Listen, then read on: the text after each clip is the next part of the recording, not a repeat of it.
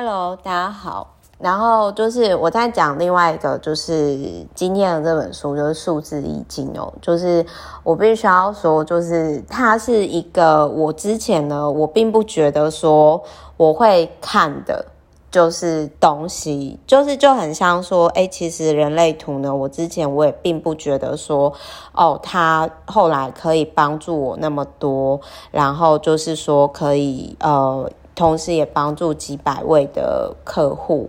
那所以我其实我必须要讲，就是说那个今天吼，就是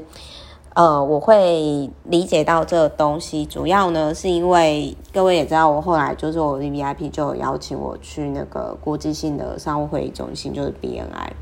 那我进去了以后呢，我就等于说。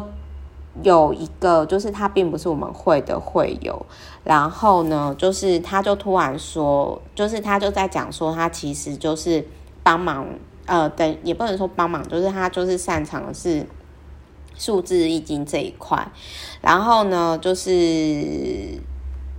就我觉得他的那个论点很有趣，就是说，他说不论是你的手机号码，或者是说呢，就是呃。统编，但是他他是提到说，这个理论就是，嗯，手机其实是影响最大的。然后就怎么说呢？就好好比说，比如说对方那个老师，他其实一看到我的时候，我不知道是不是他之前就知道我还是怎样，反正他就一看到我，然后再看到我的手机，他就说：“哦，Neta，其实你是很容易。”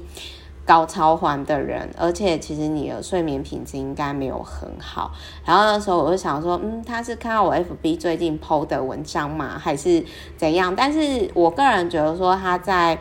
大大方向啊，就是讲的其实是还蛮准的啦。然后我就各位也知道，就是我在决定要去学一个东西的时候，就很像人类图自学圣经一样，我就是想说，好，那我就先来研究书好。然后数字易经是。它是最早期的，然后就是一五年，就是大概十几年之前的。然后我就买完之后，我就快速看完之后，我就想说：天啊！就我好像开启自，就是各位各位，就是今年很神奇，我因为加入 B I，然后意外的接触到易经。然后呢，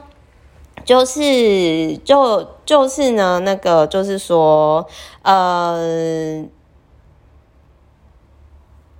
反正就是。我我不好意思，我刚刚有点顿呆，就是说，嗯，数字易经的话，就是反正反正就是我想要讲的是说，我觉得他的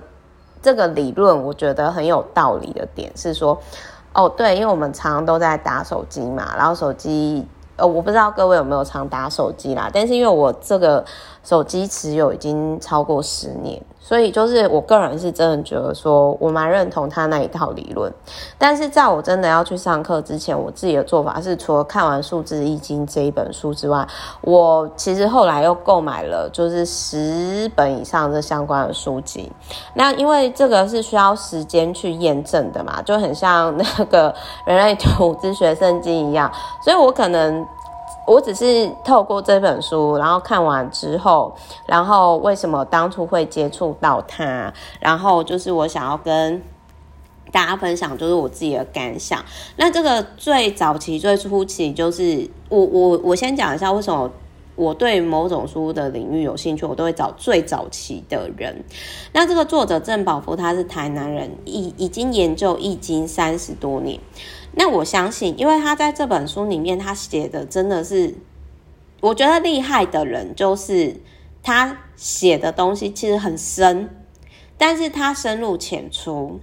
那这样的作者往往都有底蕴，所以我个人是觉得说，如果你对数字易经、对手机号码什么什么有兴趣的话，你可以先从这本当入门砖。那当然，我不是只有买这本书的话，一口气买了这个领域有十本以上，剩下还没看完，所以就是先跟大家分享这一本。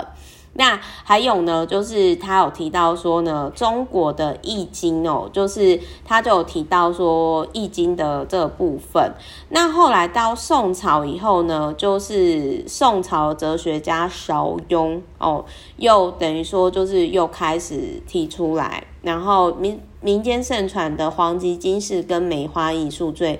脍炙人口。那我这边我想要讲的，并不是跟数字游戏，而是因为这个作者他其实有提到，就是周易的六十四卦，然后用来有点类似说算是占卜。那这个其实是可以呼应到，就是我之前是不是我在那个人类图的时候，我有提到说，其实它就是西洋版的，有点类似八卦，就是因为它有六，就是六十四，就是很像。西洋就是我个人觉得说，人类图的六十四个闸门就很像周易的六十四卦的这个概念，但它是可以互相呼应的。好，OK，所以总而言之，如果你好奇你的手机，你想要自己先学，自己先理解，在上课之前有概念，那你可以先从这一本已经就是超过十二年的，就是超过一轮 一轮的。书籍可以开始哦，提供给各位参考。然后我没有想到说我人生会跟易经有连接，所以我觉得有时候我们可能会遇到某些人、某件事，而开启另外一扇心大。我真我真的因为这件事情，我感觉有开一扇门。嗯，好，我是梅塔我们下一集见，拜拜。